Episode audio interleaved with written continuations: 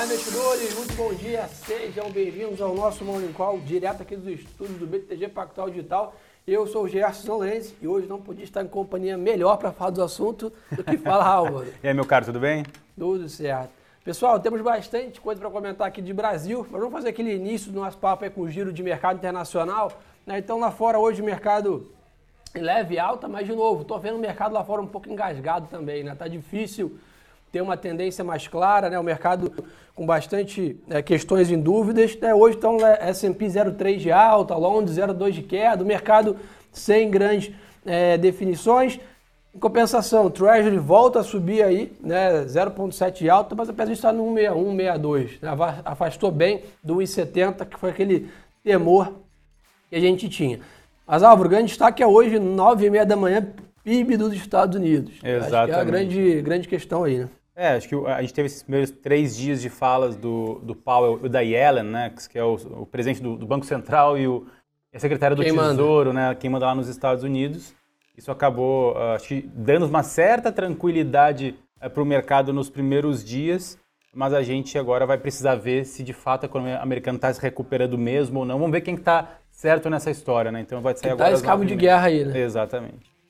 Boa, então como eu comentei já, pessoal, a grande questão ainda na Europa, que o mercado está um pouquinho mais cauteloso que os Estados Unidos, essa questão ainda de isolamento social. Né? A gente está vendo a Alemanha com possibilidade de lockdown, né? a França já, inclusive com Paris também, né? em medidas restritivas. Então a Europa ainda está, vamos dizer assim, um pouco atrás do que os Estados Unidos no cronograma de vacinação. Então isso também deixa a gente ver claramente na performance dos índices ali um sobe 5, o outro sobe 2, é. você vê ali que tem um, um, freio um pouco puxado no continente europeu, ainda é, de olho na pandemia. Tomado a isso também, Álvaro, temos aí pedidos de seguro-desemprego tradicionais aí, né, da, quinta-feira. Quinta então ficamos de olho nisso também. Commodities, pessoal, o petróleo cai 2% depois de uma alta ontem de quase 6% por uma questão até é, é, específica, né? Tivemos aí o bloqueio do canal de Suez por um navio encalhado. Impressionante como né, nem sempre. É o que a gente fala, né? O mercado faz previsão, projeção, mas como que alguém prevê. É, não tem como. Né, que um navio vai encalhar no canal de Suez. Basicamente é um dos principais canais né, de, de, de, transporte de produção no mundo, a perspectiva é que o navio até agora ainda está encalhado lá. É, é, é, por isso, de uma certa forma, é, é, os analistas eles fazem uma, uma, perspectiva de tendência, né? mas agora acertar o para cima e para baixo todo dia, não dá para saber porque pode um navio encalhar e mudar tudo. Exatamente. Então o petróleo sobe, subiu 6 ontem, cai 2 hoje, né, realizando né, nessa perspectiva. Minério de ferro sobe mais 3%. Impressionante.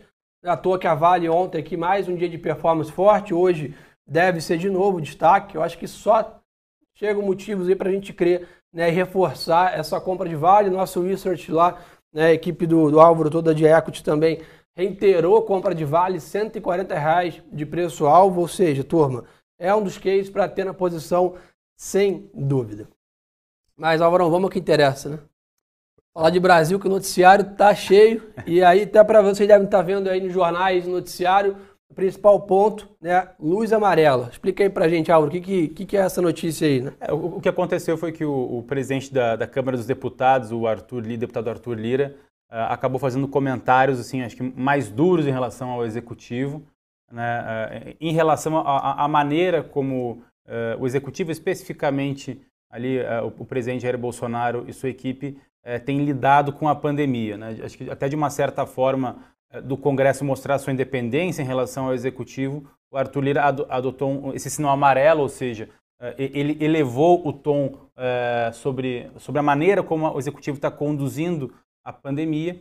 Isso com certeza gerou ruído ontem no mercado financeiro, que as curvas de juros estressaram bastante. Hoje, por exemplo, a gente já vê aquela aposta uh, de, de, de, aumento de Selic na próxima reunião, por exemplo, que estava antes ali em, 98 bips, né, ou 0,98%, vamos Sim. chamar assim, ou seja, muito próximo a 1%, e hoje já, já ultrapassou, já ultrapassou, então está em 105 bips. Seja, o, o, o que isso quer dizer? Que uma pequena parte do mercado já começa a precificar alta de 1,25 na próxima reunião, isso por conta de todo esse estresse de mercado é, não só por uma questão de inflação, mas também se, a, se o, o, clima político ele fica mais tenso, fica mais difícil, o executivo eh, que não está conseguindo coordenar muito bem a sua, a sua política junto ao Congresso, junto ao STF, junto aos governadores, o mercado fica mais tenso, fica mais receoso, exige mais prêmio, tanto no curto quanto no longo prazo. Por isso as curvas de juros abriram bastante ontem, deve abrir hoje com esse clima político mais tenso. Exatamente, pessoal. E outro ponto importante também, né? Esse remédio amargo, né? Que ele falou que utiliza é basicamente frear toda a agenda que anima o mercado, né? Então ontem mesmo ele comentou né, que a Câmara dos Deputados é a casa do povo, né? Que não é a casa das reformas, a casa da privatização, a casa né, de projeto de leis, aonde não faz o menor sentido avançar a pauta econômica, essa pauta social, né? O, e ele fala tá isso. avançando. É, e, e, ele, e, e, acho que é importante lembrar que o Arthur Lira ele fala isso no mesmo dia que os governadores mandam uma carta uh, para a Câmara dos Deputados solicitando que, ao, ao votar a, a, MP do auxílio emergencial, não seja os 250 previstos na PEC emergencial, mas sim de 600 reais, como foi no início da pandemia. Ou seja, mais que dobrando uh, o custo, vamos dizer assim, estimado para o auxílio emergencial. Acendendo luz vermelha para o quadro fiscal, se for Exatamente. Belo ponto. Luz amarela em relação ao quadro político, luz vermelha na questão fiscal, se de fato isso for levado adiante. O ponto é, como o Arthur Lira usou um tom mais é, distante, mais agressivo, vamos dizer assim, em relação ao executivo, pela maneira como o executivo está lidando com a pandemia, o que isso sugeriu para o mercado? Olha, quer dizer que o Arthur Lira ele pode ouvir com mais uh, carinho, com mais atenção a essa solicitação dos governadores. E aí o, Arthur, e aí o Congresso se voltar mais aos, aos governadores do que exatamente ao, ao governo federal. Isso pode gerar um clima fiscal muito ruim, o mercado já está precificando isso, por isso esse estresse nos juros. Perfeito. Então estamos aí com essa piora, vamos dizer assim, ainda nessa, nesse overnight. Na parte da pandemia, pessoal, o Brasil registrou 2 mil mortes nas últimas 24 horas, uma redução aí, depois de batermos é. recordes aí acima de 3 mil, né? voltamos para números aí na casa dos 2 mil, né? 90 mil novos casos, aí, segundo o Ministério da Saúde. É, a Anvisa autoriza a pesquisa de soro contra o Covid no Butantan e recebeu aí o pedido de uso emergencial da vacina da Janssen, que é aquela vacina de uma única dose. Exatamente. Que seria né, bem positivo. E além disso, né, o novo, né, o atual ministro da Saúde disse que perspectiva é começar a vacinar logo, logo um milhão de pessoas por dia. Então, acho que, de novo, pessoal, damos volta, falamos, etc., mas caímos na vacina. Né? Não tem jeito, é o, grande, é o grande remédio, é onde teremos a volta da economia, melhora de relações políticas entre poderes, etc. Então, tudo em cima disso, vamos torcer que a gente consiga acelerar essa, essa é. velocidade. Assim, e, e fica também acho que o, o, recado de que é claro quando a pandemia está nesse auge e aí independente da, da, maneira como foi conduzido ou não, o mercado estressa. Né? Claro, o, o, cenário político também não está ajudando, mas acho que para a gente eh, fazer decisões de investimento, que é o nosso nosso nosso foco aqui não é analisar política, mas é orientar o investimento. Acho que é importante a gente olhar para o Brasil daqui a seis meses, né? ou seja, é, aonde que o Brasil vai estar daqui a seis meses? Perfeito. Né? Então, é, em termos de pandemia, eu estou muito positivo. Acho que daqui a seis meses a gente vai estar muito melhor do que, do que vai estar agora, por conta do que o Gerson falou. Políticas de isolamento mais política de vacina, isso somado, leva a uma queda do, dos números de novos casos, novos óbitos. Isso tende a gerar, nesses seis meses, na nossa avaliação, um ambiente mais favorável a risco lá na frente. Agora está todo mundo com medo. Mas, para quem gosta de tomar um pouco mais de risco, acho que tem oportunidade tanto em renda variável quanto em renda fixa que você pode se alocar agora para lá na frente. Você, claro, vai ter uma volatilidade grande nas próximas semanas, nos próximos meses, mas pode ser uma posição interessante a se tomar agora, nesse momento mais arriscado. E são nesses momentos que aparecem oportunidades. Acho que esse é um ponto Perfeito. importante. Tem que ter mais estômago, tem que ter nessa aceitar essa volatilidade, como o Auro falou, mas que vale a atenção aí para olhar alguns papéis tão baratos, vamos dizer assim. Outro ponto importante, é o RTI, né? É, exatamente. É o RTI aí, onde o Banco Central reduziu o PIB, de 3,8 para 3,6 para esse ano, e informou aí que tem chances é, razoáveis de IPCA furar o teto da meta esse ano. Então, Exatamente. falando aí de inflação. É, vai lembrar que, o, vai lembrar que o, o, o, centro da meta esse ano é 3,75. A, a, a, a banda de variação, tanto para cima quanto para baixo, é de 1,50, ou seja, pode chegar até 5,25 uh, o, o, teto da meta, mas as expectativas de IPCA já estão chegando a, em, em próximo a 5%. Tá Ou seja, o Banco Central está tentando agir é, de alguma forma para conter essa, essa inflação o mais rápido possível ainda esse ano. Boa, então anotar em relação a esse tema, às 11 horas da manhã nós temos aí o diretor de política econômica, né, o Fábio Canzu, que comenta o relatório, então atenção para esses comentários, talvez algum impacte os juros é. também. E vai lembrar que agora às 9 horas da manhã, quando abre o mercado de juros aqui no Brasil, IPCA 15, né, ou seja, importantíssimo, importantíssimo para ver essa trajetória de inflação, né, porque são os primeiros 15 dias de março que, que esse IPCA 15 acaba medindo, então você tem um sentimento sobre como, como vai ser essa inflação uh, em março, isso com certeza vai mexer expectativas de juros, de, de, de curva e tudo mais. Então, é, é, é, é, muito curioso isso, né, Gerson? Porque por mais que renda variável seja é, aquele mercado mais volátil... Os juros estão caprichando. Mas os juros estão fazendo um papel muito importante. Estão, estão variando demais né, e estão gerando uma volatilidade nos preços dos títulos muito grande. E tanto é que ontem a gente lançou aqui na área macro uma recomendação de, de alocação em renda fixa em juros, em juros longos. Para quem quiser mais detalhes, está no site do btgpactualdigital.com análise na área de renda fixa, lá títulos públicos, também está no meu LinkedIn, uh, porque com essa, com essa volatilidade de juros abriu algumas Parece oportunidades. oportunidades. Exatamente. Ponto importante também, está marcado para começar às 10 da manhã a análise do orçamento no Congresso. Então, acho que o orçamento de 2021 é importante também, a gente Exato. tirar esse, esse tema da frente. Começa agora a análise, provavelmente às 10 da manhã. Banco Central continua fazendo né, seu leilão de linha de swap às 11h30 da manhã, tradicionalmente, mas faz um leilão extraordinário em linha às 10h20 da manhã. Então, para quem trade dólar aí, 10h20, 11h30, BC está no book. Atenção é, é, para isso também. A parte corporativa, turma, que tem para a gente comentar aqui rapidamente. Petrobras aí, quatro membros da diretoria saindo da companhia, né, acho que natural também esse movimento depois da troca né, do atual presidente, né, Roberto Castelo Branco, né, cada, equipe. Né, troca o técnico, ele quer jogador novo. Troca né? os principais jogadores, não tem jeito, o mercado monitora isso. Acionistas das Mais aprovaram em Assembleia ontem a proposta de reincorporação pela Gol. Proposta é envolve 27 reais por ação é, das Mais, aí um prêmio ainda razoável versus fechamento de ontem né, da ação. O mais importante aqui, turma, safra de balanço. Impressionante resultado da JBS, lucro de 4 bilhões de reais no último trimestre, uma alta de 65% frente ao último tri.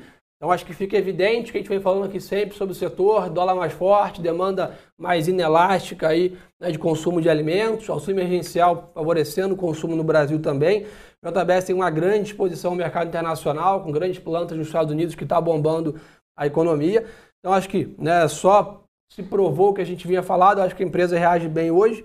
Grupo Mateus também, 200 milhões de lucro no trimestre, bem superior ao, ao trimestre passado. Então, acho que, no geral, temos visto bons resultados né, das companhias e hoje tem mais. Né? Então, anotem aí, CPFL, Mosaico, Sabesp e Triunfo divulgando o resultado hoje. Então, acho que é o que o Álvaro comentou. Né, o que a gente está vendo agora nos próximos 45 dias é isso aí: volatilidade, vacina, ruídos políticos, etc. Olhando para frente, o que importa é se a vacina andou e se os resultados das empresas Exatamente, exatamente. Vamos ver o que mais a turma quer saber aqui. Petrobras, acho que já comentamos sobre isso aqui. O research nosso tem é, visão neutra para o papel, mas olhando em questões de preço, eu particularmente aí, né, opinião que o papel está bem descontado, vale a pena dar uma olhada. É, o Auro, o Alexandre mandou aqui, ó. O dólar está caindo em redução a Selic, é, em relação à Selic. Já fez novas projeções para o fim do ano? Então, a gente está avaliando essa, essa novo, esse novo, digamos assim, uh, composição de, de dólar e juros, né? Uh, o ponto é que a gente não vai ter, por exemplo, o mesmo câmbio uh, pré-pandemia como a gente vai ter juros pré-pandemia. Porque hoje a taxa Selic está sendo projetada em torno de 5% ou até acima de 5%, uh, 5% pelo Focus, pelo mercado financeiro, por exemplo, na curva a termo lá, está 6,5% de, de Selic para o final do ano. Uh, vale lembrar que no pré-pandemia o juro estava em 4,5% e o câmbio estava R$ reais. Agora não, agora o câmbio ele tende a ficar assim, mais depreciado do que antes na pré-pandemia por conta do quadro fiscal do, do, Brasil que piorou e por conta do cenário internacional que também uh, ele está mais arriscado. Os juros americanos agora estão voltando a subir demais, estão tirando um pouco do fluxo dos emergentes Vai lembrar que o, o, uh, os emergentes estão ficando com, digamos assim, uma imagem um pouco manchada, né? porque o Brasil uh, não está sendo bem visto internacionalmente por conta da condição da pandemia e por conta do quadro fiscal. A Argentina ontem a vice-presidente Cristina Kirchner acabou dando uma declaração ah, que é não vai ter não vai ter grana para pagar o FMI. De novo, né? De novo, né? Parece aquele Brasil dos anos 80 e 90, né, da hiperinflação. Novo, né? E a Turquia recentemente teve aquele movimento onde o presidente é, demitiu o presidente do Banco Central por aumentar juros. Então essa composição de, de emergentes não está tendo uma imagem positiva lá fora. Isso tende a tirar um pouco do fluxo para cá. Isso pode voltar no médio prazo. Eu acho que nesse cenário aí de, de seis meses para frente, que a gente vê a pandemia uh, melhorando e a gente tendo uma evolução, uma estabilidade política até lá e fiscal, Sim. eu estou bem positivo com o câmbio. Eu acho que a gente pode fechar o ano sim próximo a cinco reais ou até abaixo disso no cenário mais positivo. Mas ainda assim está muito nebuloso para ver lá para frente. Exatamente. Eu acho que também isso vale para a Bolsa, tá, pessoal? Muita gente me pergunta ah, quando é que o gringo volta, né? Como é que a gente não está vivendo aí novembro, dezembro de novo? Acho que é um pouco do que o Álvaro comentou, né? Importante ressaltar como o investidor estrangeiro olha é, é, tipos de investimento. Ele gosta sempre de separar em classes. Né? Então é claro que o Brasil está muito melhor que a Argentina, muito melhor que a África do Sul, muito que a Turquia, melhor que a Turquia, óbvio, mas estamos na mesma cesta de emergentes. Então quando ele olha lá né, o capital que ele quer ou é, aplicar ou retirar, a gente entra no bolo. Acho que a dúvida é, tudo bem, né? Resolvi aplicar em emergente. Qual vou aplicar mais? É o Brasil é destaque. Exatamente. Mas quando ele está tirando o pé do acelerador, todos sofrem, né? E a gente acaba entrando no mesmo bolo. Então, a imagem tá, tá arranhada no geral, né? E muita gente pergunta também o seguinte, poxa, Álvaro, mas uh, lá atrás uh, a gente tinha um câmbio bem mais valorizado. Por quê? Aí por dois motivos. Primeiro, os juros eram maiores, então atraía mais capital. E o segundo motivo é porque a gente, ali entre 2008 e 2013, se não me engano, o Brasil foi investment grade. Né? Uh, teve aquele, aquela chancela, digamos assim, das agências de risco, de rating, a Fitch, a Moody's, a S&P. Olha, o Brasil é, é, um, é, é um grau de investimento, é um excelente é um excelente... Ele abre para fundo de pensões. Exato. Ele abre uma, uma gama de, de, possibilidades muito grande. E, e, somado um investment grade com o juro que o Brasil pagava, então vinha um fluxo enorme para o Brasil. Agora o cenário mudou. O Brasil já desde 2014 não é mais investment grade, ou seja, ele é um, ele é um, um, um grau especulativo, ou seja, é mais arriscado, então afasta alguns fundos, por exemplo, os fundos mais conservadores como fundos de pensão. Isso traz menos dinheiro para o Brasil. Com a Selic a 2,75, fica muito menos atrativo ainda. Claro, a gente Ainda pode mais chegar. Que susto, talvez o Fed suba juro antes, que Exatamente. o Fed lá embaixo esticou, o cara faz conta e vê que. Exatamente. Então, o, o, o, apesar dos juros poder chegar no final do ano em 5 ou 5,5%, vai lembrar, o Brasil está com uma situação fiscal muito ruim, o Brasil ainda é grau especulativo, então não vai vir aquele fluxo é, gigante como vinha no passado para apreciar muito o real. Esse é mais ou menos o cenário que a gente está vendo. Boa, perfeito. Então, o pessoal está perguntando aqui, é, pessoal mandou quanto mora risco, mora retorno. É, essa é a dinâmica clássica. É, esse é um clássico do mercado. Esse é um ponto importante, né? No meio da pandemia lá, né? A bolsa no, nos 70, 80 mil pontos. Você tinha mais risco, mas a upside de retorno, quem comprou lá, capturou toda essa alta. Então, é basicamente essa linha. Pessoal perguntando aqui de CSN Mineração, mesmo case Vale e companhia, tá, turma? Continuamos comprados demais no setor de mineração aí como um todo. É, Suzano também de, de setor de celulose, acho que esse é um ponto é, importante. Eletrobras, é, turma, o seguinte, questão toda aqui, né, o Arthur Lira deixou claro né, que enquanto não tiver é, melhoras significativas na pandemia, né, a casa não vai votar privatizações. Né? Não, então, é, acho que sim. As privatizações já estavam é, muito, digamos assim, depreciadas no, na, nas prioridades políticas desse Congresso agora muito pior. Porra, Júnior mandou aqui hoje, minério de ferro 3 de alta, tá? Então mais um dia de minério de ferro forte. Magalu, pessoal, esse setor continua realizando mais um pouco, pelo que o Álvaro comentou aí, um, dois meses difíceis de pandemia ainda aqui. Mas, de novo, olhando para frente, nos parece que o tempo melhora nessa tempestade. É, aí eu acho que para e-commerce tem, tem um drive. Porque na parte fiscal, se vier 600 reais, aí... é muito ruim e para o mercado inteiro é muito ruim. Talvez quem pode se safar disso são os e-commerce, porque aí 600 reais. Na... É, porque 250 reais, tipo, as pessoas conseguem, acho que é, no máximo ali, so, é sobreviver, é subsistência. Com 600 reais, a exemplo do que a gente teve ano passado, talvez isso possa a, abrir uma gordura para aumentar as vendas da Magazine Luiza e B2W. Vamos ver. Perfeito, turma. Então acho que hoje é só, né? É, é, até essa história de, de luz amarela, a gente já vem falando com vocês que luz amarela para investimentos já está ligada faz um tempo. Né? E acho que a gente continua com essa visão de manter redutores de volatilidade, empresas com relação internacional, diversificação nas ADRs e, e, por aí vai, continua. E eu queria convidar vocês aí de novo, turma, a seguir os nossos Instagrams aqui, o arroba Gerson e arroba Álvaro S. Frasson.